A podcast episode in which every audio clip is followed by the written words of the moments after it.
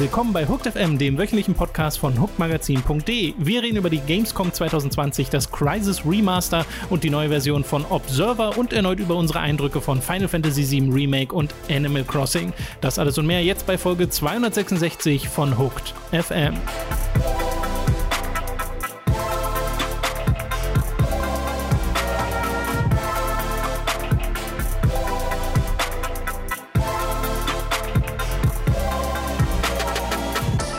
Begrüßen euch bei einer weiteren Folge Hooked FM. Ich bin Tom, bei mir sitzt der Robin. Hallo. Ich habe gesagt, bei mir sitzt der Robin, das stimmt gar nicht. Alte Gewohnheit, Robin. Das ist eine grobe Lüge. Ja, aber in Gedanken sitzt du bei mir. Ich, ich sehe nur dein Profilbild über Discord, aber in Gedanken. Ich wollte sagen, du sitzt in meinem, you're in my head rent free, sagt man doch so schön. Ach so, ja. ja. Bevor wir loslegen, ein paar Hinweise. Zum einen hatte der Leo Stream Geburtstag, äh, dafür einmal Gratulation an dieser Stelle. Er macht jetzt schon seit zwei Jahren äh, bei Twitch twitch.tv slash The German Guy seinen Stream und hatte am Sonntag einen besonderen Stream. Da hat er nämlich ein Spiel gespielt, das Dopsy ihn gemacht hat, eine Visual Novel. Also Dopsy hat wirklich ein Spiel entwickelt und Dopsy kennt der eine oder andere ja sicherlich als Twitch-Moderator bei uns und auch häufig in den Kommentaren. Und äh, ich will dazu gar nicht so viel sagen. Es war der Hammer. Jesus. Aber äh, ihr müsst es gucken. Das Ding ist, noch könnt ihr es nicht gucken, weil die Aufzeichnung noch nicht da ist. An der äh, sitzt Leo noch. Äh, ich hoffe, dass die noch kommt. Wenn sie dann kommt, wahrscheinlich bei Time to 3 oder bei Leo selbst. Vielleicht einfach mal die Twitter-Accounts im Auge behalten. Aber äh, sobald die da ist, werden wir die sicherlich auch mal retweeten bei uns. Und dann könnt ihr euch das angucken, was ihr unbedingt tun sollt, wenn es denn passiert. Aber auch so geht zu Leo, unterstützt Leo. Ja, sowieso. In allen, in allen Lebenslagen. Und es war wirklich unglaublich. Also es ja, ist wir unglaublich. haben uns bekringelt. Ja. Das ist ein fantastisches Spiel. In dem Sinne auch nochmal Respekt an Dopsy und an Gurkenglas, der ja äh, teilweise Artworks beigesteuert hat, die auch fantastisch waren. Mhm. Das andere ist, wir haben bei Time to 3 ein paar Sachen äh, gepostet. Wir spielen da gerade Xenoblade Chronicles X. Da gibt es drei Folgen mit uns dreien. Und danach hatten Mats und ich äh, tatsächlich nochmal Bock, in das Spiel reinzuspielen. Das heißt, da wird auch noch mehr kommen. Und äh, es gibt eine neue Folge Hooked on Topic zu Comfort Food, also Spielen, zu denen wir immer wieder zurückkehren, die einfach so Wohlfühl-Games sind. Und da gibt es eine Folge exklusiv für Supporter, die am Samstag erschien. Da hatten wir sehr viel Freude dran. Mhm. Da sind auch wieder ein paar sehr schöne Spiele dabei gewesen. Vielleicht auch als Inspiration für euch, falls ihr euch gerade fragt, hey, womit kann ich mir die Zeit vertreiben während der ganzen Isolation? So viele Möglichkeiten. Und jetzt können wir anfangen mit den News, Robin? Angefangen mit der Gamescom und direkt wieder einer Corona-Nachricht, denn die Gamescom wird natürlich nicht stattfinden in mhm. Anbetracht der aktuellen Situation. Das ist jetzt keine so große Überraschung, aber sie haben geschrieben, äh, zum einen, dass sie halt wirklich nicht stattfinden wird, sogar sehr deutlich, sie wird definitiv nicht stattfinden, aber dass eine Online- eine digitale Version kommen soll. Also da ist tatsächlich was geplant. Und Geoff Keighley hat sogar bereits äh, getwittert, dass die Gamescom Opening Night Live, die ja letztes Jahr zum ersten Mal stattfand, die von ihm moderiert wurde, auch dieses Mal wieder stattfinden wird als digitale Show am 24. August. Also das bekommen wir trotzdem. Und dann bleibt noch aus, wie die Gamescom diese virtuelle Version organisiert. Ja, genau. Also gerade für die Gamescom, also ich weiß nicht, was die digitale Gamescom sein soll, ehrlich gesagt. Einfach, dass jeder, vielleicht machen sie so Gameplay-Trailer, wo sich jeder sechs Stunden in so eine digitale Warteschlange einreihen muss und dann kriegt man irgendwie ein T-Shirt zugeschickt. Äh, das ja, ist für ja. das ist so, das, näher kann man an die Gamescom Experience nicht kommen. Ähm, aber ich bin halt in erster Linie froh, dass die äh, Jeff Keighley Nummer weiterhin stattfindet, weil das war äh, letztes Jahr ganz cool und äh, das hat halt das Potenzial, sich zu der coolsten Gamescom-Sache für die Leute, die nicht vor Ort sind, zu entwickeln. Ja, ich finde das an und für sich auch super, dass wir da diese Show nach wie vor bekommen und ich glaube auch, dass das nach wie vor ein Ort ist für große Ankündigungen. Also das war ja beim letzten Mal auch so eine Feststellung, dass die Gamescom da so ein bisschen ja relevanter wird. Ist das fair? Sie ist ja relevant. Sie ist mhm. ja mega relevant, aber der Abstand ja. zur E3 hat ihr nie so gut getan. Also der Abstand ist relativ kurz und die E3 findet ja jetzt einfach nicht statt. Ja, genau. Die, also es gab jetzt gerade erst so äh, einige Gerüchte so von, wie auch immer dieser Typ heißt, Huge X, wir haben uns da schon so oft darüber debattiert, wie man ihn ausspricht, äh, dass halt die äh, Konsolen-Reveals, also die Teile der Konsolen, die auf der E3 revealed werden sollen, jetzt wesentlich früher revealed werden sollen, ähm, was ja dann nicht mehr genau. viel Zeit übrig lässt. Ähm, das heißt, auch da wäre dann der Abstand durchaus ein bisschen größer. Die Frage ist natürlich immer noch, werden die ganzen Firmen einfach am gleichen Datum im Juni ihre Konferenzen in digitaler Form veranstalten oder verschieben sie das tatsächlich zur Gamescom oder sonst irgendwas? Ich glaube tatsächlich, die werden unabhängig von der Gamescom einfach jetzt ihr eigenes Ding machen. So. Ähm, hm. die, also, dass die Gamescom an Wert gewonnen hat, zeigt ja wirklich, dass so jemand wie Jeff Keighley äh, eine eigene Produktion da am Start hat, äh, wo er was äh, Video Game Awards mäßiges dort veranstaltet. Ähm, das gibt es ja jetzt nicht für die Paris Game Week oder sonst irgendwas, sondern da hat er sich ja die Gamescom rausgesucht und das wird ja irgendeinen Grund sicherlich haben. Ja. Ähm, äh, deswegen, das, das, das, fand ich halt, also das war, war finde ich, ein sehr, sehr guter Schritt letztes Jahr. Den, ein guter erster Schritt. Genau, und also vielleicht ist ja auch wieder sowas, spielbare Demos, sonst irgendwie, was man digital veröffentlichen kann. Also es gibt ja Mittel und Wege, wie man zumindest so den Flair ein bisschen verteilt, aber äh, ich glaube, die Realisierung ist halt auch ein bisschen, dass man sich das in diesem Jahr so ein bisschen abschminken kann, dieses, mhm. die, diese, diese, diese, dieses Messegefühl, dass du da wirklich zu einem Ort bist, wo das so gefeiert wird, das geht halt momentan einfach nicht. Und dass wir da dann trotzdem noch so ein digitales Event bekommen, ist halt ganz nett. Und dann äh, genau. ist natürlich die Frage, wie das dann aussieht, weil das wird ja dann auch kein Live-Publikum haben oder sonst irgendwie hat das dann eher Direct-Flair. Müssen wir einfach mal abwarten, glaube ich, weil mhm weiß nicht, Geoff Keighley verbinde ich immer mit Bühne, mit großen Shows und so und weiß noch nicht so ganz, wie das dann aussieht, wenn er da alleine irgendwo steht oder ob er dann Interviewpartner hat oder sonst irgendwie. Genau. Keine Ahnung. Ja, ich gehe mal stark davon aus, dass das einfach so ein äh, Nintendo Direct Feeling haben wird, wo es ab und zu dann genau. ähm, zu den Entwicklern geht äh, und die dann kurz was sagen, was ja bei den Indies, Indie Directs bei Nintendo öfter mal gemacht wird. Sowas wird es wahrscheinlich werden. Kommen wir als nächstes zu einer Spiele-Neuankündigung aus der letzten Woche, nämlich XCOM Chimera Squad, das bereits am 24. April auf dem PC erscheinen soll. Und es ist quasi eine, ja, es wird als so ein bisschen Erweiterung von XCOM 2 bezeichnet, weil es halt auf der gleichen Technologie basiert. Du Du hast jetzt eine Post-Invasion World, also die, diese ganze Invasionsgeschichte ist ja vorbei und jetzt arbeiten teilweise Aliens und Menschen zusammen, um in City 31 die Ordnung zu erhalten. Und du hast dann halt das äh, typische Taktik-Gameplay von XCOM mit erweiterten Gameplay-Mechaniken. Ist das was, was dich anspricht? Du bist ja schon jemand, der gerne XCOM mhm. spielt. Bei mir hat das mit XCOM 2 ja jetzt zuletzt nicht mehr ganz so gut funktioniert.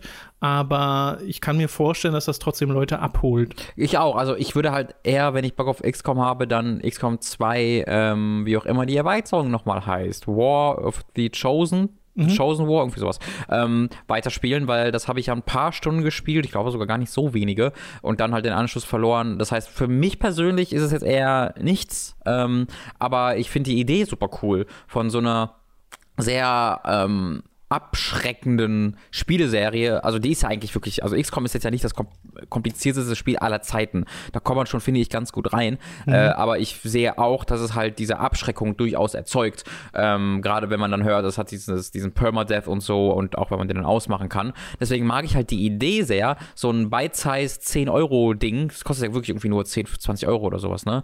Ähm, zu, zu veröffentlichen, was dann, genau, 10 Euro kostet es gerade, was dich an das Konzept der Spielerei heran voranbringt, ohne dass du jetzt groß irgendwie einen Schritt wagen musst, den du dir nicht zutraust. Das mag ich grundsätzlich sehr gern. Ja, wenn die Investition gering ist, ne? Wobei XCOM 2 hast du ja auch schon sehr günstig bekommen über die ja, Jahre in verschiedenen Sales. Und äh, da ist allerdings natürlich auch das Ding, da hast du dann gleich das Full Package. Ich weiß jetzt natürlich nicht, wie groß der Umfang sein wird von Chimera Squad, aber ich schätze mal, dass schon ein bisschen was drin stecken wird. Finde halt interessant, dass sie sowas überhaupt machen, statt jetzt direkt zu XCOM 3 zu gehen oder sonst irgendwelchen Nummern. Und vor kurzem wurde erst die Switch-Version von diversen 2K-Spielen angekündigt äh, und XCOM war da auch drunter. Ich weiß jetzt gar nicht, ich glaube, nee, Chimera Squad wurde erstmal nur für PC angekündigt. Äh, ich, soweit ich weiß schon, genau. Also ja. kommt jetzt die Switch-Version von XCOM 2 demnächst äh, genau. mit allem drin. Und äh, dann musst du dich also erst auf dem PC damit begnügen. Ich habe äh, XCOM 2 auch 15 Stunden gespielt, was für XCOM 2 halt sehr wenig ist. Ähm, mhm. Deswegen, da kann, kann ich dann eher dahin zurückkehren. Müssen wir mal Leo fragen, ob der keine oh ja, Squad spielen wird. Der Expert. Vielleicht sogar im Stream, mal gucken.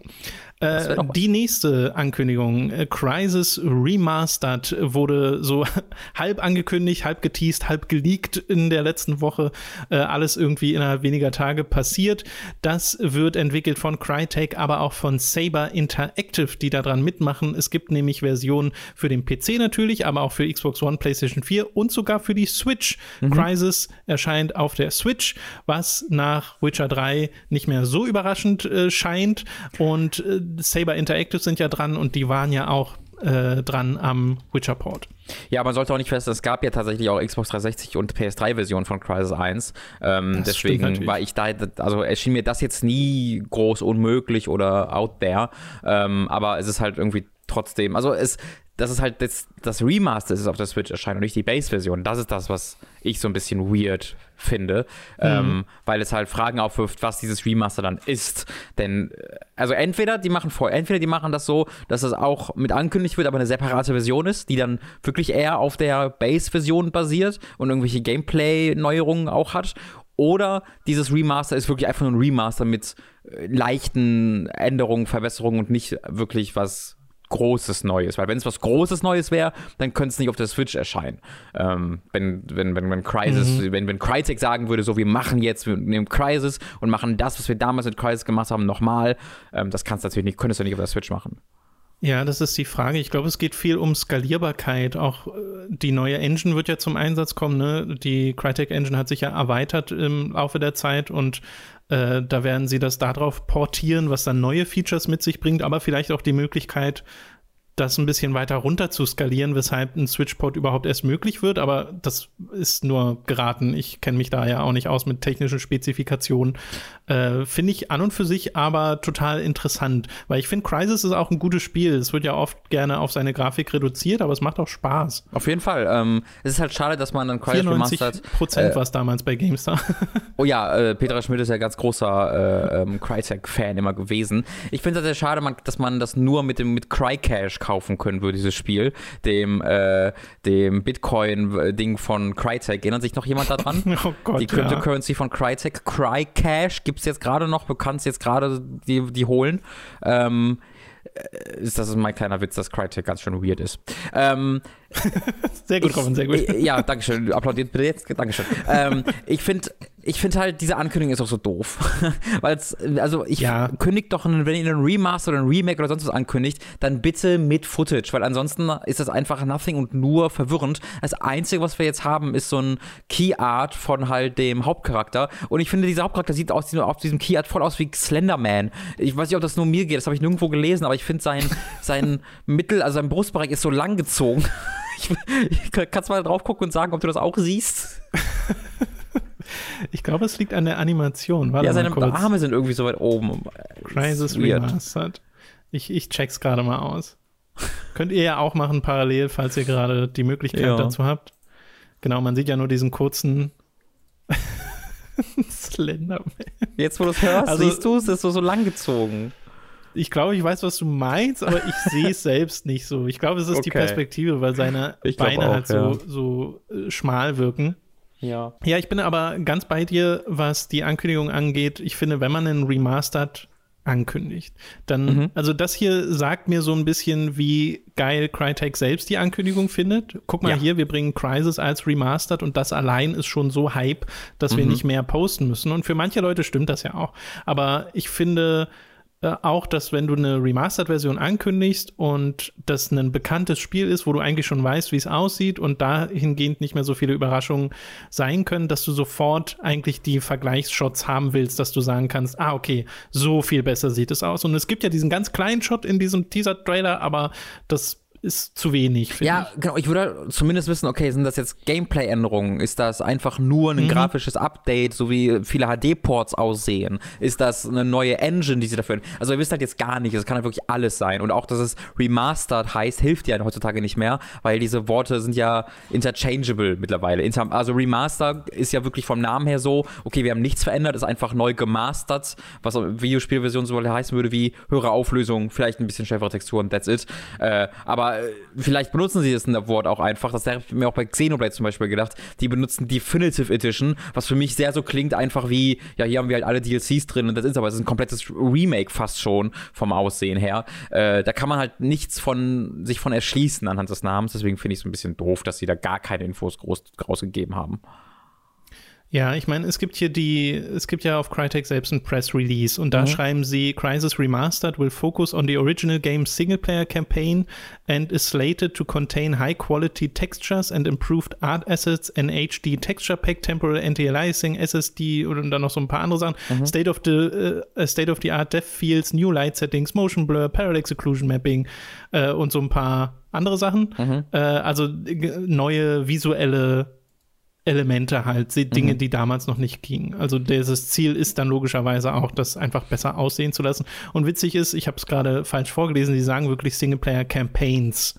Also wird Warhead. Ah, genau, das wollte ich gerade. Das, weil ich finde, Warhead das war hervorragend. Äh, das äh, sollten mehr Leute spielen. Ähm, ich, eine Sache, die ich dadurch dieses, durch diese Ankündigung erst noch gelernt habe, auch mit einem Hinweis von Michael Obermeier, danke dafür nochmal, ist, dass äh, ja EA dann scheinbar gar nicht die Rechte an dem Spiel hat. Ähm, da, war, da bin ich halt immer sehr von ausgegangen, weil EA das ja auch dann gepublished hat. Ähm, aber diese Ankündigung jetzt stammt nicht von EA. Und da ist, hast du unten im Copywriting mhm. auch nur Crytek drin. Also da entweder die haben die Rechte nie gehabt oder Crytek hat sie sich zurückgekauft. Ja, das weiß ich an der Stelle auch nicht, aber ist auf jeden Fall interessant. Ja, ja, weil dein, deine erste Reaktion war so ein bisschen, warum das vor Mass Effect, ne? Ja, ja, genau. Äh, das, äh, da, da gäbe es andere Serien von EA, wo ich sagen würde, jetzt macht mal das, äh, aber da gibt es natürlich Sinn. Ja, genau. Wir kommen von einem Remaster quasi zum nächsten, denn es geht als nächstes um Observer System Redux, eine erweiterte Version von Observer, dem Spiel von Blooper Team, äh, das eine, ist ja so ein Cyberpunk-Horror-Narrative-Spiel, äh, das teilweise echt beliebt ist. Du bist ja auch jemand, der das sehr, sehr mag, äh, mhm. dieses Spiel. Und das bekommt mit System Redux eine Version, die wirklich erweitert sein soll. Und zwar nicht nur optisch, sondern auch inhaltlich. Aber der Trailer zum Beispiel, den es gibt, der fokussiert sich natürlich sehr auch auf die, auf die Grafik und auf die Tatsache, dass das auf Next-Gen-Systemen erscheinen soll und auf dem PC ist für Holiday 2020 angesetzt, also für die Zeit, in der man momentan auch mit den Konsolen rechnet und ist ich, da weiß ich auch nicht, wie ich es klassifizieren soll. Ist das ein Remake? Ist das ein Remaster? Ist das ein Director's Cut? Also ich gehe halt nur vom äh, der Footage aus und dieser schon sehr so aus wie das, was ich auch kannte. Ähm, das sah jetzt nicht aus wie alles komplett neu gemacht, ähm, sondern eher aus wie, okay, ist jetzt höher aufgelöst. Ähm, es war ja auch schon ein gutes, gut aussehendes Spiel. Ganz genau, es war halt wirklich ein toll aussehendes Spiel und ich weiß jetzt auch nicht, wie die Konsolenversionen davon aussahen. Ich habe es auf dem PC gespielt und da sah es einfach wirklich ähm, top aus. Ich finde, ist, finde ich, das beste Spiel von Blooper Team. Ne? Die haben ja auch äh, äh, oh, wie heißt denn das nochmal? Mit der Kunst. Layers of 4. Layers of 4, genau, Layers of 4 1 und 2 gemacht und auch dieses äh, Blair Witch Spiel, das so mäßig ankam, haben sie gemacht. Äh, und ich finde Stimmt. Observer ist so das, bitte? Nee, ich habe nur gesagt, stimmt, weil also, das äh, Blair Witch-Spiel ist mir wieder entfallen. Ja, genau, das ging auch komplett unter. Das kam nicht so ja. richtig gut an. Dann dachten alle, ja, okay, next. Ähm, das habe ich auch nicht gespielt. Und da, Observer ist halt einfach so ein, ist was sehr Einzigartiges, visuell sehr, sehr, sehr, sehr cool. Mhm. Story ist so ein bisschen bla, aber das, das trägt sich, finde ich, komplett mit der Atmosphäre.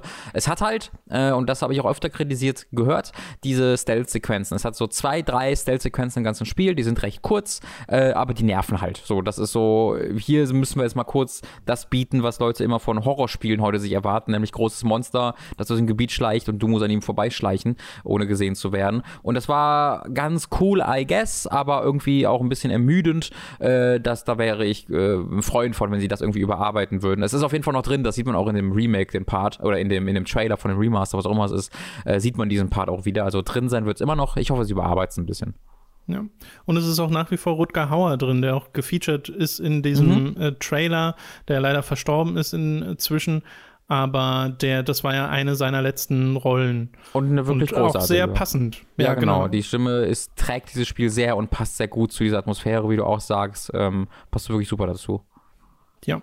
Das soll, wie gesagt, äh, Ende 2020 erscheinen. Äh, kann man, denke ich, gespannt drauf sein, falls man Observer noch nicht gespielt hat oder selbst wenn man es gespielt hat und einfach noch mal reingucken will. Für mich ist das dann vielleicht so eine zweite Chance, weil mir ging es ja beim ersten Mal wirklich so, dass mich das Spiel verloren hat, weil mhm. ich es spielmechanisch nicht so toll fand, gerade wegen diesen Stealth-Sequenzen und äh, den der Art Horror, die da teilweise drin steckt. Mhm. Und vielleicht entweder, wenn es sich verbessert oder selbst wenn nicht, äh, gebe ich dem zumindest noch mal eine zweite Chance, weil ja. atmosphärisch und so hat das ja wirklich einiges zu bieten. Auf jeden Fall. Okay, dann haben wir noch ein paar kleinere, oh, wohl vielleicht gar nicht so kleinere Sachen. Äh, zum einen ist ja Jason Schreier ein Name, den wir des Öfteren mal im Podcast erwähnen, weil viele der News, die über Kotaku von Jason Schreier kommen, immer recht äh, exklusiv sind, weil er sehr viele Kontakte hat in, äh, die, äh, in der Branche, weil er auch sehr verantwortungsbewusst äh, damit umgeht und so Sachen macht wie Berichte über äh, Crunch bei Videospielfirmen und so Kram und da auch nicht so die Angst hat, die, die ein bisschen schwierigeren Fragen zu stellen. Genau. Und er hat jetzt angekündigt, dass er Kotaku verlässt. Ja, in dem Artikel hat er sehr direkt verlinkt und gesagt, dass es aufgrund der Sache um Jim Spanfeller ist und dem neuen CEO, die Schließung von Deadspin äh, und das ist, also dass ihm, als es alles passiert ist, klar war, dass er nicht mehr lange bei dieser Firma arbeiten kann. Ja, also im Wesentlichen der Grund, weshalb auch viele andere dieses Netzwerk verlassen haben in den ja, letzten genau. äh, Wochen und Monaten. Äh, er hat gesagt, er wird sich auf sein zweites Buch konzentrieren, auf äh, sein Kind und mhm. aber dann auch nach bestimmter Zeit ein neues Magazin, bei einem neuen Magazin arbeiten, bei einem neuen Outlet, wo, wo wir noch nicht so 100% wissen, was das dann ist. Ja, das ist krass. Also das war jetzt einer der letzten, die noch so von der alten, also Kotaku ist, hat richtig, richtig Federn gelassen damit. Generell ja alle ähm, äh, Magazine bei dem äh, GZ heißen die, glaube ich. GZ Media, wie heißt das ehemalige Gorka Network, das jetzt halt da von James Barnfeld übernommen wurde, bin ich mir gerade nicht ganz sicher. Ähm, aber äh, da war es halt generell so. Da wurde ja Deadspin halt ne, ge ge nicht geschlossen, aber das ganze Team wurde, äh, hat, wurde gekündigt, hat gekündigt, also so eine Mischung daraus. Und und äh, die verlieren so ein bisschen oder haben ein bisschen verloren ihre, ihre journalistische Unabhängigkeit. Ähm, und äh, da sind seitdem, also Tim Rogers ist weg, äh, die Cecilia D'Anastasio, heißt wie sie so ausgesprochen, bin ich ganz sicher, ist weg, äh, äh, Jason Schreier ist weg, noch zwei, drei Leute mehr auch sind weg. Ähm, eben so ziemlich alle Leute, die so entweder journalistisch wirklich anspruchsvolle Arbeit dort geleistet haben oder aber durch einzigartigen Content wie eben Tim Rogers äh, irgendwie dann doch auch so beeindrucken konnten. Äh, da ist, also bin ich mal gespannt, was da aus Kotaku wird und ob die jetzt noch irgendwie interessant sind. Ja, das ist die Frage, die ich mir auch stelle. Also du hast Leute wie Steven Choteo, die immer noch da sind, die schon die ganze Zeit da sind, die ja das, äh, ich weiß nicht, ob er es mitbegründet hat, aber er ist schon wirklich seit Ewigkeiten bei Kotaku. Mhm. Er ist halt der äh, Chef. Genau, er ist der Chef. Ja, das muss eine sehr frustrierende Situation sein. Ja, ja, ja. Für die Leute, die da noch arbeiten. Genau. Äh, genau. Und im Zuge dessen kann man aber mal einen der letzten Artikel von Jason Schreier empfehlen. Da ist, hat er nämlich ein Update gepostet, basierend auf Interviews mit äh, 15 Mitarbeitern über Rockstar und die Änderungen der Arbeitskultur dort, denn in der Vergangenheit hat er hat auch er darüber berichtet, dass eben Crunch Culture ein ganz großes Ding ist bei Rockstar, dass da Leute gerade in den QA-Abteilungen wirklich Überschichten, äh, Überschichten, Überstunden über Überstunden äh, schieben müssen mhm. und dass sich das wohl bessert, dass da nach und nach Änderungen am Arbeitsklima getätigt werden, äh, Management äh, umgeworfen wurde und beziehungsweise umge, umgestaltet wurde und äh, dass sich da viel verbessert hat. Deswegen an dieser Stelle mal wirklich Empfehlung für diesen Artikel, äh, in dem das nochmal ausführlich beschrieben wird. Damit sieht man nämlich auch, finde ich, wie wichtig das ist, darüber zu berichten, weil das nur dazu führt, dass solche Änderungen passieren. Ja, absolut. Äh, da genau. merkt man wirklich, also er macht, macht wirklich einen ganz direkten, unmittelbar merk bemerkbaren Unterschied in der Industrie. Und das sind, glaube ich, ist etwas, was nur die wenigsten Leute äh, in, diesem, äh, in dieser Industrie von sich behaupten können. Okay, zu was komplett anderem, Robin. Mhm. Nier Reincarnation hey. ist ein Handyspiel. Oh. Es wurde ja Nier Replicant und Nier Reincarnation zu, wurden ja zusammen angekündigt. Replicant ist das Remaster, das erscheint für Konsolen und PC doch auch, ne? Ja, PC war da auch dabei. Äh, ja, und ja, ja. Reincarnation ist ein Mobile-Titel, von dem wir jetzt aber erstes Gameplay gesehen haben und zumindest schon mal keine Slot-Machines oder so, was beruhigend ist. Äh, man sieht stattdessen etwas, was sehr äh, optisch, finde ich, schon nach Nier aussieht. Mhm. Äh, weil es sind so alte Tempelanlagen und so Kram, durch den ein kleiner, äh, äh, äh, ich weiß gar nicht, ist ein Junge oder ein Mädchen? Glaub, oh, ein Mädchen. Das, das sieht für mich eher aus wie ein kleines Mädchen. Äh, jedenfalls äh, eine kleine Person läuft mit einem Geist an der Seite und zwar einfach nur durch die Landschaften. Also viel mehr sieht man in diesem Trailer gar nicht. Da sind keine nicht viel Interaktion, die man beobachten kann. Man sieht einfach nur ein bisschen, wie dieses Spiel aussieht. Mhm.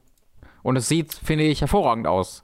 Ähm, man macht dort nichts anderes als gerade auslaufen in diesem Trailer, der eine Minute geht, du literally nichts gemacht, außer ich halte den virtuellen Stick nach vorne. Aber mhm. währenddessen läuft halt ein neuer Track, äh, in dem Emmy Evans singt zu Musik geschrieben von Kichio Kabe. Und wenn es literally halt nichts anderes als das ist, ist es wahrscheinlich immer noch mein Spiel des Jahres. Ähm, weil allein diese eine Minute, da konnte ich mich schon, da, also da kam mir schon fast wieder die Tränen, weil diese, diese fucking Musiktrack so wunderschön ist und der so gut auf die Bewegung in dem Trailer abgeschnitten ist. Ähm, gib mir exakt das. Gib mir eine Stunde, ich renne eine Stunde durch leere Niergebiete und bekomme neue Niermusik und es ist genau das, was es sein sollte für mich. Ja, das ist übrigens wirklich eine junge Frau. Ich habe nochmal nachgeschaut. Ja. ja. Ähm, genau, und das, also, hm, ich weiß gar nicht, wie interessant ich das finde. Weil es Nier ist, finde ich es interessant. Weil dieser Trailer nicht typisch nach Mobile-Spiel aussieht, finde ich es nochmal interessanter. Also es kann tatsächlich sein, dass das was ist, was auch bei mir dann auf dem Gerät landen wird, weil bei der Ankündigung wusste ich noch gar nicht, was ich davon halten soll, mhm. dass wir auch so ein Mobile-Ding bekommen äh, weil das oft so diese, diese Randprojekte sind, in denen nicht wirklich viel passiert. Ich kann mir aber vorstellen, dadurch, dass halt Yokotaro hier auch involviert ist, dass das nicht auf dieses Spiel zutrifft. Äh, ja, aber man muss auch sagen, dass ähm, äh, Yokotaro auch Director ist, was ich auch erst durch mal Google genau. rausgefunden genau. habe, weil das nicht im Trailer auftaucht aus irgendeinem Grund. Äh, das gibt mir natürlich dann auch noch ein bisschen Vorfreude darauf. Ähm, aber ja, also wenn es jetzt halt, also ich finde es halt auch interessant, wenn ich drüber nachdenke, es, es scheint halt so ästhetisch, erinnert es mich sehr viel mehr an Nier als an Nier Automata, was ich halt auch interessant finde. Weil ich, ja, das, geht mir aber ganz genauso, ganz ne? witzig. Das Offensichtliche ja. wäre ja gewesen, so, jetzt hast du hier 2B, äh, 3B hast du jetzt hier und die rennt durch äh, die Welten von Nier Automata aufregend. Ähm, aber, aber das machen sie halt nicht. Ja. Genau. Ja, ähm, es äh, hat auch noch kein äh, direktes, keinen Release-Termin, wir wissen aber, dass es für iOS und für Android erscheinen soll. Genau. Dann können wir zur letzten News kommen und zur relevantesten News äh, dieser Woche. Robin Jump Force Deluxe erscheint auf der Switch. Ja, der eine Mensch, der interessiert, ist ja wirklich hier im Podcast, oder? ja, so richtig interessiert es mich aber auch nicht, weil wenn ich das, oh, wenn ich eins möchte mit Jump Force, dann ist nicht auf einer schwächeren Hardware spielen. Das, also das habe ich noch nicht bedacht. Aber du hast natürlich völlig recht. Es hat ja ganz viele Patches und DLCs und also DLCs sind irrelevant, aber Patches bekommen. Äh, hast du das nochmal ausprobiert irgendwann äh, ich, in den letzten Monaten? Ich habe, als es zu Weihnachten im Steam Sale war, sehr damit geliebäugelt, mir das Spiel auf dem PC zu holen, weil es ja dann auch flüssig läuft und mhm. ist dann doch gelassen. Also vielleicht passiert das noch irgendwann, aber da muss es schon sehr günstig für werden. Also es ist in der Update-Historie mittlerweile bei Version 2.00. Ja, Was naja, ich sehr es, das hat sich finde. ja dann scheinbar auch gut verkauft. Also es ist ja verrückt immer bei diesen Anime-Spielen. Ja, ja, es bekommt ja auch immer noch DLC und auch in der Deluxe-Edition mhm. für Switch ist ja ein neuer DLC drin. Ähm, man, wenn das einfach nicht scheiße wäre, ne, dann wäre es richtig cool. Ja, war ein ja, gewagtes ja. Statement von mir an dieser Stelle. Jump Force ist was, was Spezielles. Wirklich, ja. Vielleicht kriegen wir ein Jump Force 2, was dann die Fehler fixt. Aber allein schon, ich glaube, wenn es zum Release halt nicht diese krassen Ladezeiten gehabt hätte, dann hätte ja. ich das doch nochmal deutlich länger gespielt. Weil dann wäre ja. zumindest die Neugierde über äh, allein diese schlechte Story-Inszenierung so groß gewesen. Schon, ne? das war einfach so fucking langweilig durch diese Ladezeiten. Genau. Ich finde aber auch, dass die Performance schon auch, also, die hat mich auch davon abgehalten auf der, ja, auf der Xbox One X. Das, das stimmt. Gut, dann soll es das gewesen sein mit den News für diese Woche.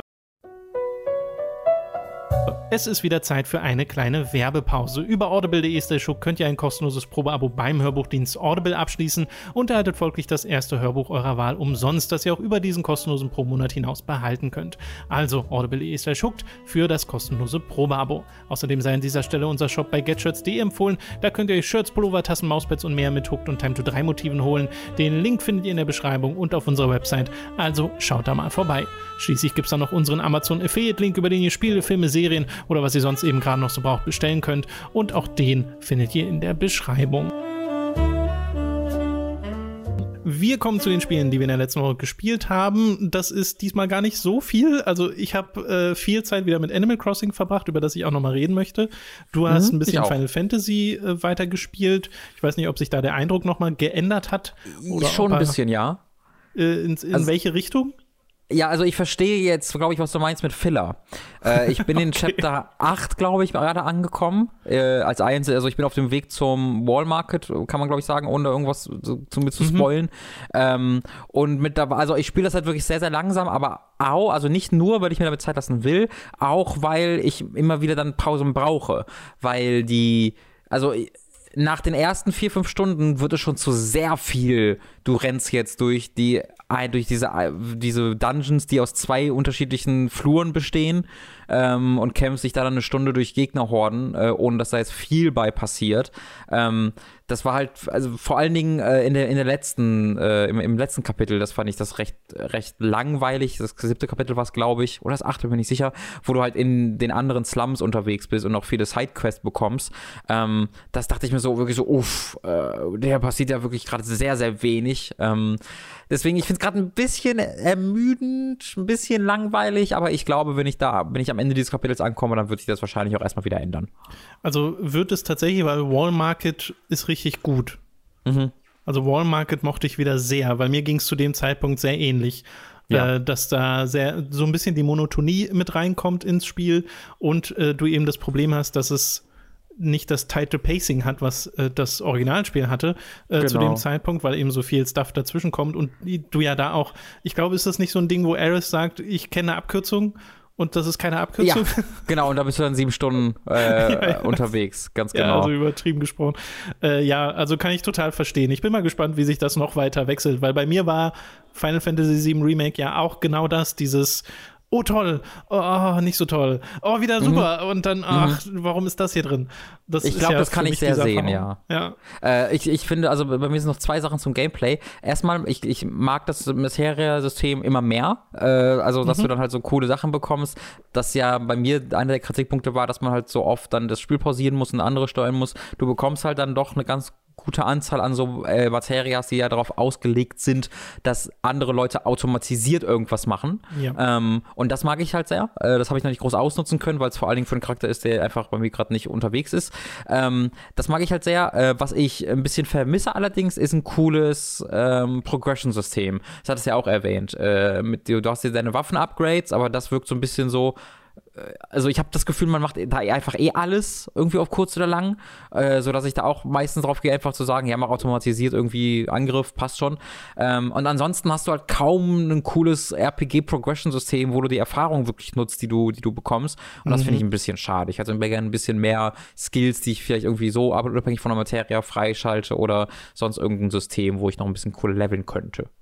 Ja, normalerweise hat das halt die Materia komplett übernommen im mhm. Hauptspiel, nur dadurch, dass du ja in dem, mit der Spielzeit, die du jetzt hast, schon längst über Midgar hinaus wärst und neue Sachen und neue Charaktere dazu hättest und vor allem auch ein festes Team, weil in Final Fantasy VII Remake wechselt das Team ja ständig durch, ohne dass du was dafür kannst, weil das nun mal in ja. der Story so verankert ist. Ja. Äh, da wurde das Materia-System automatisch immer komplexer. Und es wird mhm. hier auch ein bisschen komplexer, aber nie auf der Art und Weise, auf die Art und Weise, wie es im Hauptspiel war. Und da hast du ja dann wirklich die bestimmte Materie trainiert und äh, dadurch vervielfältigt und äh, Kombinationen gemacht, die äh, an die du an Anfang, am Anfang noch gar nicht gedacht hattest. Und das hatte ich hier auch so ein bisschen. Es gibt so eine Materie, die dafür sorgt, dass ein Zauber auf einen anderen Zauber, äh, auf einen weiteren Gegner überspringt oder mhm. generell mhm. Gegner um ihn herum. Und das kannst du mit fast allen machen. Also, dass du auch das mit Buffs machen kannst, mit Haste oder mit Heilung äh, und so. Und das fand ich dann wieder sehr cool, dass ich dadurch auch sagen kann, okay, ich, ich kann Slow auf alle Gegner gleichzeitig casten oder so. Mhm. Äh, das macht mir dann schon Spaß, damit herum zu experimentieren. Aber äh, wie gesagt, im Hauptspiel war das noch mal einfach mehr. Ja, kann ich mir, kann ich mir gut vorstellen. Äh, ich mag aber, also es gab immer wieder, gibt immer noch mehr Kämpfe, wo ich dann merke, okay, hier muss ich äh, wirklich mich anstrengen, gibt es eine Taktik und gefällt mir immer noch sehr, sehr gut. Ja, ich habe tatsächlich auf dem schweren Schwierigkeitsgrad dann im zweiten Durchgang dieses automatische Waffenleveln ausgestellt, weil es ist nicht so, dass du wirklich alles bekommst in diesen ähm, in diesen Skill-Sphären. ich weiß gar nicht, wie ich das nennen soll. Äh, mhm. Und habe dann wirklich darauf geachtet, okay, ich brauche bestimmte Sachen. Ich brauche unbedingt die MP-Regenerationssachen. Ich brauche mhm. die defensiven Sachen sehr viel mehr, als ich sie im äh, normalen Spiel brauche und so. Also da hat sich dann doch eher gelohnt, das mal ein bisschen selbst in die Hand zu nehmen. Okay. Ja. Aber schön, äh, dass du nach wie vor dran bist, weil ich glaube, Wall Market könnte dir auch wieder gefallen. Da wird es ja, sehr viel extravaganter. Ja, ich habe da schon so ein paar Screens gekriegt. Das war ja der Punkt, wo ich so nach ungefähr aufgehört habe im Original. Äh, bis ungefähr oh, dahin ja. habe ich ja gespielt. Mhm. Äh, deswegen, ich weiß ja, was kommt und ich kenne auch schon Screens aus, Screens aus dem Remake äh, und ich freue mich einfach wieder. Es gibt halt, also die letzten Stunden gab es halt recht wenig dieser Charakterinteraktion, die ich so mochte. Es gibt halt zwischen zwei Charakteren, die ich ja. jetzt habe, aber die, also sehr viele von den anderen Charakteren sind einfach gerade nicht mehr Teil des Spiels und äh, ich freue mich halt darauf, dass das wieder so ein bisschen Teil davon wird. Genau, wird's auch, wird's auch. ja. Okay, schön. Äh, dann äh, können wir doch noch mal kurz über Animal Crossing New Horizons reden. Das haben wir weitergespielt. Ich bin da inzwischen an dem Punkt, dass ich die Credits hatte. Ich habe die Möglichkeit, meine Insel zu terraformen. Ich kann Wege bauen und so Kram und habe das auch schon exzessiv genutzt, um meine ganzen Dorfbewohnerhäuschen miteinander zu verbinden. Habe mir ein paar neue Sachen gebaut. Im letzten Hooked on Topic Podcast habe ich ja schon gesagt, ich habe mir einen Friedhof gebastelt. Mhm. Äh, und up. da dann auch wieder so Unkraut zwischen den Gräbern, das dann mit der Zeit mehr wächst. Der wird also immer hübscher. Ähm, und solche kleinen Projekte sind das, was mich am ehesten äh, momentan motiviert, weil es gibt jetzt nicht mehr diesen übergreifenden Fortschritt. Ne? Also wenn man dann alles gemacht hat, was Nook einem vorschlägt. Äh, und das Ziel ist ja dann einfach nur KK zu sich zu bringen, den, den mhm. Gitarre spielenden Hund. Und wenn man das gemacht hat, dann hat man das Spiel quasi durch, in Anführungszeichen. Also man hat diese Hauptmission quasi erledigt. Und danach ist es dann die eigene Motivation und der eigene Progress, der weiter motivieren sollte. Ja, genau, das ist bei mir dann, ich, erkenne ich so ein bisschen, glaube ich, der Punkt, wo ich, wo ich ein bisschen äh, raus bin. Ähm, ich habe also ja für den Zeitpunkt jetzt auch schon irgendwie 30 Stunden gespielt oder so, was sehr viel Zeit mit Animal Crossing ist. Es waren jetzt aber ja. die letzten, also gestern habe ich ganz kurz reingeguckt, aber davon abgesehen, da habe ich die letzten drei Tage dann auch nicht gespielt und bis dahin habe ich halt jeden Tag gespielt. Also das war jetzt vor drei Tagen das erste Mal, dass ich es nicht angeworfen habe und dann noch die folgenden Tage nicht mehr, weil für mich, also ich so, ich habe dann nichts mehr so richtig zu tun, weil ich tatsächlich die Motivation Motivation brauchte. Dieses, mhm. ähm, ich habe mein Haus, also ich habe halt zwei, mein, mein Haus besteht gerade aus drei Häusern. Nein, mein Haus besteht aus drei Räumen, ist was ich sagen möchte. ja. äh, und der eine Raum ist tatsächlich nur ein BD. Das ist mein BD-Raum und ich möchte auch nicht, dass da irgendwas anderes reinkommt. Das ist der BD-Raum. Ich wollte immer schon ein BD haben und deswegen hat dieses BD einen Raum bekommen. Äh, also ich war jetzt nie der große, ähm, äh, der, also ich habe jetzt nie unglaublich viel Freude beim Spiel dran gehabt, Sachen auszustellen oder hübsch zu machen oder sonst irgendwas, sondern ich habe immer so ein bisschen auf Effektivität gespielt, weil mir das Spaß gemacht hat.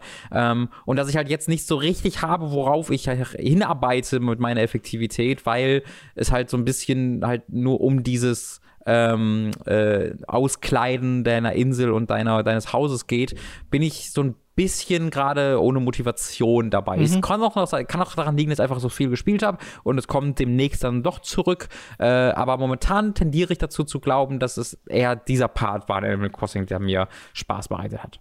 Ja, kann ich auch total sehen, dass das nicht nur dir so geht, weißt du? Äh, weil du hast jetzt so Sachen wie dein Hausausbau, das kann man ja immer weitermachen, aber mhm. wenn du eh nicht so große Freude hast. Es gibt ein Ende, oder?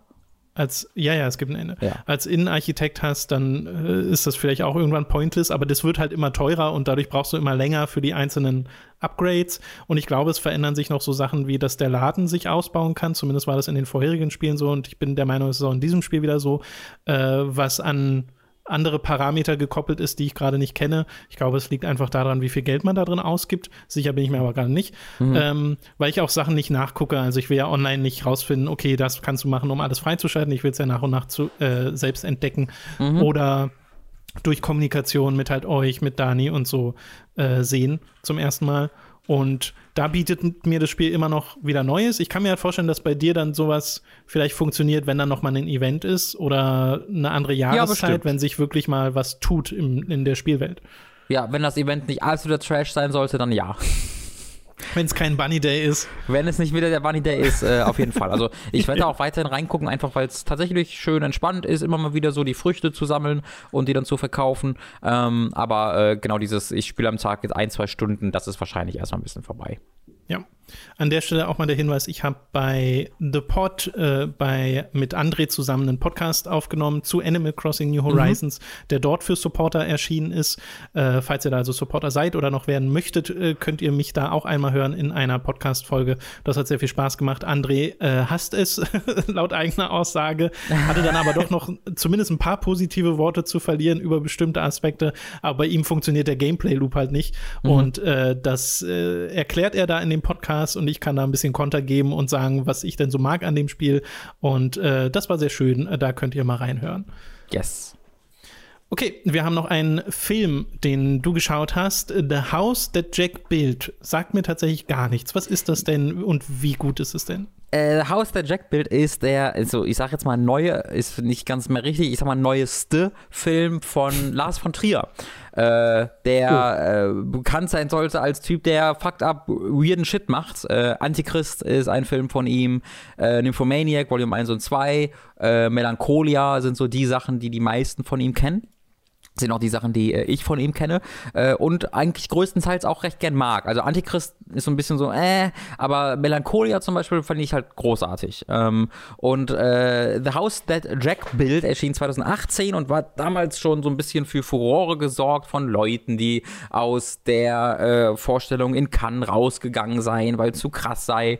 Äh, und das habe ich alles so ein bisschen, so ein bisschen mitbekommen. Und äh, ja, wir haben dann mal die Chance genutzt, Lucy und ich, und das mal nachgeholt und den Film geguckt. Und also dieses Primbamborium darum verstehe ich nicht ganz. Es geht um einen Serienkiller, Jack, äh, mhm. und in diesem Film wird erzählt er quasi mit einer über äh, gemeinsam mit einer, er spricht mit einer mysteriösen Gestalt namens Verge über sein Leben ähm, in der Vergangenheitsform und erzählt über, er sagt, er nimmt sich einfach fünf random Ereignisse aus seiner Zeit als Serienkiller, über die er hier erzählen, über die er sprechen möchte. Äh, das sind dann halt, äh, ich glaube, es sind fünf oder sechs Morde, die du hier siehst. Und äh, die werden sehr fucked up, auf jeden Fall. Also ähm, alle Altersklassen und alle irgendwie, äh, alle Bereiche in der Gesellschaft. Grad, Robin, ich muss, ich muss, muss mal kurz an die Tür. Okay. Also äh, es geht halt um diesen äh, Serienkiller äh, Jack und der erzählt über, wie gesagt, seine, seine Morde in der Vergangenheit und die hauen gut, gut rein. Also das ist, das wird sehr brutal und sehr fucked up. Äh, und dieser Serienkiller Jack wird halt deswegen interessant. Er ist halt offensichtlich ein Psychopath, der übt im Spiegel, wie er lächeln muss oder wie er irgendwie Traurigkeit imitieren muss, weil er das alles gar nicht versteht, Emotionen, wie die funktionieren. Äh, und er versucht es halt so gut es geht zu imitieren.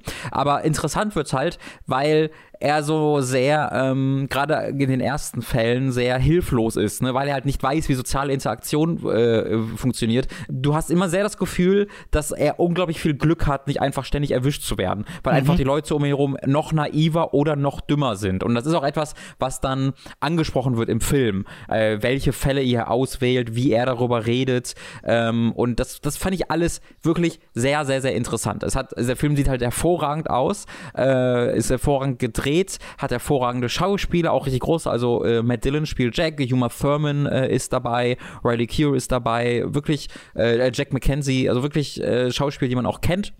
Und die spielen hier sehr, sehr überzeugend. Ich finde, der Film hat einen überraschend moralisches, also so einen moralischen Grundton.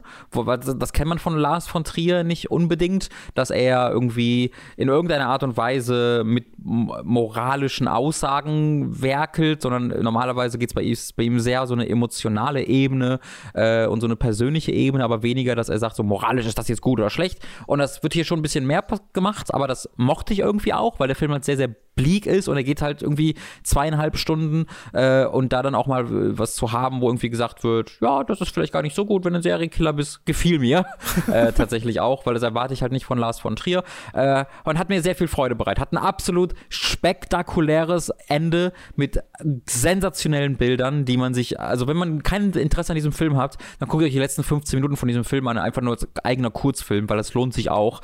Äh, okay. Von daher würde ich den tatsächlich äh, sehr empfehlen. The House, der Jack-Bild äh, hat mir Freude bereitet. So ein bisschen äh, vielleicht fragwürdige Darstellung von Geschlechterrollen hier und da, aber äh, wenn, wenn man halt einen Film erzählt bekommt aus der Ich-Perspektive eines dezent wahnsinnigen Serienkillers, dann sollte einen das vielleicht auch nicht komplett, komplett überraschen.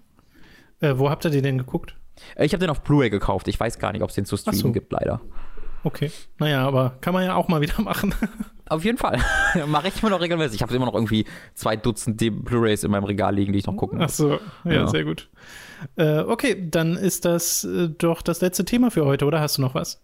Nö, Gut, dann soll es das gewesen sein. Wir würden uns freuen, wenn ihr uns unterstützt auf Patreon und Steady. Äh, da bekommt ihr ab 5 Dollar bzw. Euro Zugriff auf alle exklusiven Inhalte, wie zum Beispiel den anfangs erwähnten Hooked on Topic Podcast äh, zum Thema Comfort Food, aber auch Praise the Casual läuft da weiter. Das ist ja glücklicherweise vorproduziert, äh, muss also nicht pausieren gerade. Stattdessen neigt es sich eher dem Ende, denn ihr seid da ja in den finalen Zügen angekommen, ne? Genau, noch, es werden noch zwei Folgen kommen und das war's. Das ist krass. Ja, das war dann ein lange, also es waren dann halt äh, 39 Wochen, die das jetzt lief. Genau, da könnt ihr das auch natürlich alles rückwirkend schauen, weil wenn ihr jetzt anfangt zu supporten, könnt ihr auch die ganzen vergangenen Inhalte euch anschauen. Auf unserer Website gibt es auch eine exklusiv für Supporter-Seite, auf der die alle gelistet sind, äh, die alle paar Wochen geupdatet wird. Also ist nicht immer komplett up-to-date, aber wir mhm. versuchen sie up-to-date zu halten und das würde uns sehr freuen. Ab 25 Dollar bzw. Euro werdet ihr zu Podcast-Produzenten und werdet namentlich hier im Podcast erwähnt. Wir bedanken uns jetzt nämlich bei den folgenden Podcast-Produzenten. Produzenten Michael Noritz-Wolf, Jan Lippert, Geribor, Christopher Dietrich, Apu42, Archie Little Owl, Autaku, Chipza, Christian Hündorf, Donathan Styles, aka Don Stylo, Fure96, Gustian, Hauke Brav, Lennart Struck, Markus Ottensmann, McLavin008, Michael, Numimon digitiert zu, Oliver Zirfers, Rick O, Sebastian Diel, Simon Dubicai, Zombie und Wintercracker und Tommy88088. Vielen Dank an alle Podcast-Produzenten. Vielen, vielen, vielen, vielen, vielen Dank an euch. So, schön. Das war doch äh, ein etwas kürzerer Podcast, Robin. Aber ich ja. glaube, das liegt auch daran, dass jetzt die Spielesaison ein bisschen abflacht. Aber wir werden sicherlich ein paar andere Titel haben, die dafür diese Lücken ja, füllen werden ich kann es jetzt auch noch sagen, bei mir liegt es auch daran, äh, dass es sein könnte, ich möchte da jetzt keine definitiven Aussagen treffen, aber es könnte sein, dass Lucy und ich dieses Wochenende 30 Folgen Naruto Shippuden geguckt haben. wir hatten Aha. Wichtigeres zu tun. Ja, äh, wir haben irgendwie, wir haben das Ende von Neon Genesis Evangelion geguckt und dann haben wir, hat sie mir noch ein bisschen was von Avatar gezeigt, dann haben wir 30 fucking Folgen Naruto Shippuden geguckt. Äh, das Lucy, also Lucy ist sehr großer Naruto-Fan. Sie kann die japanischen Intros fucking mitsingen. Lucy ist der größte Wieb, den ich je getroffen habe. Ähm, aber sie hat irgendwann aufgehört, Naruto Shippuden zu gucken. Äh, die kennt wirklich nur den, den, den Anfang. Und deswegen haben wir das mal nachgeholt und es war, es war eine unglaubliche Freude. Also ich habe das auch seit Jahren nicht mehr gesehen, seit es halt äh, rauskam. Und Lucy kann es gar nicht und kennt auch keine großen Spoiler oder so. Äh, also da haben, das war ein großer, großer Spaß. Gibt's halt auf Netflix jetzt seit ein paar Wochen. Stimmt, ja, kann man ja jetzt ganz einfach nachholen. Ja, ja haben dann, richtig Daniel, rumgewiebt. Dani und ich schauen die Simpsons gerade, weil ich habe ja nie, ah. nie intensiv die Simpsons geguckt, sondern immer mhm. nur so einzelne Folgen mitbekommen und Dani ist großer Fan und wir sind da gerade schon die ersten vier Staffeln oder so durch. Mhm. Äh, und, und? Äh, das, das ist wahnsinnig lustig. Also zum ja, einen ist, okay. ist, die Simpsons immer noch richtig, richtig witzig an vielen Stellen, weil das Aha. Comedic Timing wirklich on point ist. Äh, zum anderen sehr viel herziger, als ich dachte. Also die Charaktere haben ja wirklich Herz und äh, wachsen einen damit ans Herz und mhm. äh, man, man gewinnt sie lieb und da, das ist so ein Part, den ich nicht abgespeichert hatte über die Simpsons. Mhm. Äh, deswegen, das ist so mit das Überraschendste. Äh, und es ist irgendwie auch eine Art von 90er Jahre Nostalgie Weil es Okay. ist teilweise, gerade die ersten Staffeln, Also, ist diese Serie 90er auch so, Jahr, ne? so, so schlecht gezeichnet. Ja, also ich glaube, es ist nicht die irgendwie nur eine Folge 89 erschienen und dann 90. Ich glaube, das habe ich irgendwann mal im Trivia gelesen. ja, genau, ich sag ja 90er-Nostalgie. 90er, okay, ich habe 80er Ja, verstanden. irgendwie Ja. Dezember 89 hat Simpsons angefangen mit der richtigen Serie und davor waren es diese Shorts. Äh, Und. Ja, äh, ja, das meiste ist 90er, was man. Ich, hat, ich hatte das auf Disney Plus auch mal probiert. Bei mir war es dann so, ich hatte dann gesehen, okay, es fängt wieder Weihnachtsfolge an und dann bin ich äh, in so ein tiefes Loch Ja. gefallen, wo ich dann stattdessen erstmal eine Stunde über Simpsons gelesen habe, warum die Weihnachtsfolge die erste war und dass es ja nicht geplant war und dann war das eine Autorin, das war kein Autor und dann habe ich mich eine Stunde durch IMDb versehentlich geklickt und dann habe ich das nie geguckt. ja, es wird sich so oft als Autoren-Credit Conan O'Brien zu lesen oder Ja, als Produzenten-Credit oder sowas. Ist, ist nicht Bob Odenkirk auch dabei? Das Nein, kann schon. sein, das habe ich, bin mir nicht ich gerade sicher. Also auf jeden. Fall sehr, sehr viele große Leute waren mal bei den Simpsons. Ja, was ich nicht so Ja. mag, ist, dass es äh, gekroppt ist. Also sie strecken Mm, ja. das eigentliche 4 zu 3 Bild oder was auch immer es für ein Format war auf 16 zu 9 und das merkst du teilweise extrem, weil es wirkt so, als wärst du viel zu nah dran an den Charakteren. Ich glaube aber, warte mal kurz, ich glaube, das sollte irgendwie, da gibt es bald eine Option. Warte mal ganz kurz. Ja, das Da habe ich was drüber gelesen. Mm, Weil das ist ja auch so eine Sache, ich glaube, bei den Buffy Blu-Rays oder so haben sie das auch gemacht und auch ganz schlechte Color Correction und so. Also manchmal passiert das, dass irgendwie diese alten Serien restauriert werden und aus irgendeinem Grund trauen sich die Produzenten oder wer auch immer nicht, die in dem Original-Bildverhältnis darzustellen. Ja, das ist, also das, das fand ich bei, bei, bei Naruto ganz cool. Das wird tatsächlich in 4 zu 3 dargestellt, bis zu einer, irgendwie der, der 30. Folge bei Shippuden, da ist dann 16 zu 9, weil sie dann Ja. angefangen zu haben, Genau. in äh, 16 zu 9 zu zeichnen. Ja, warum äh, ja, Disney Plus promises to fix the Simpsons Aspect Ratio in May. Also im Mai soll es dann die in 4 Ah, zu 3 okay. geben. Ja, bis dahin sind wir schon durch, dann bringt es mir auch nichts mehr. nee, äh, übrigens, bei Buffy fällt mir wieder ein, sie haben, glaube ich, nicht reingezoomt, sondern wirklich den alten Film benutzt. Also, das ist nicht. Es ist jetzt 16 zu 9, was vorher nicht 16 zu 9 war. Das Ding ist, das sind Bildinformationen, die eigentlich nicht drin sein sollten im Original. Weil es wurde ja Ah, geframed ja, auf ja, 4 ja. zu 3. Und deswegen siehst du dann, glaube ich, teilweise Kamerakräne oder so ein Scheiß. Oder halt Geil. generell Bildelemente, die eigentlich nicht drin sein sollten. Schauspieler, die wissen, dass sie nicht drin sind und deswegen gerade nicht auch komplett in ihrer Rolle drin sind und so ein Kram. Das ist ganz weird. Aha. I Ja. love it. I love it. Okay. Also, das noch dazu. Mhm. und dann soll es das jetzt gewesen sein mit diesem Podcast. Wir wünschen euch eine schöne Woche und äh, hören uns hoffentlich beim nächsten Mal. Tschüssi. Tschüss.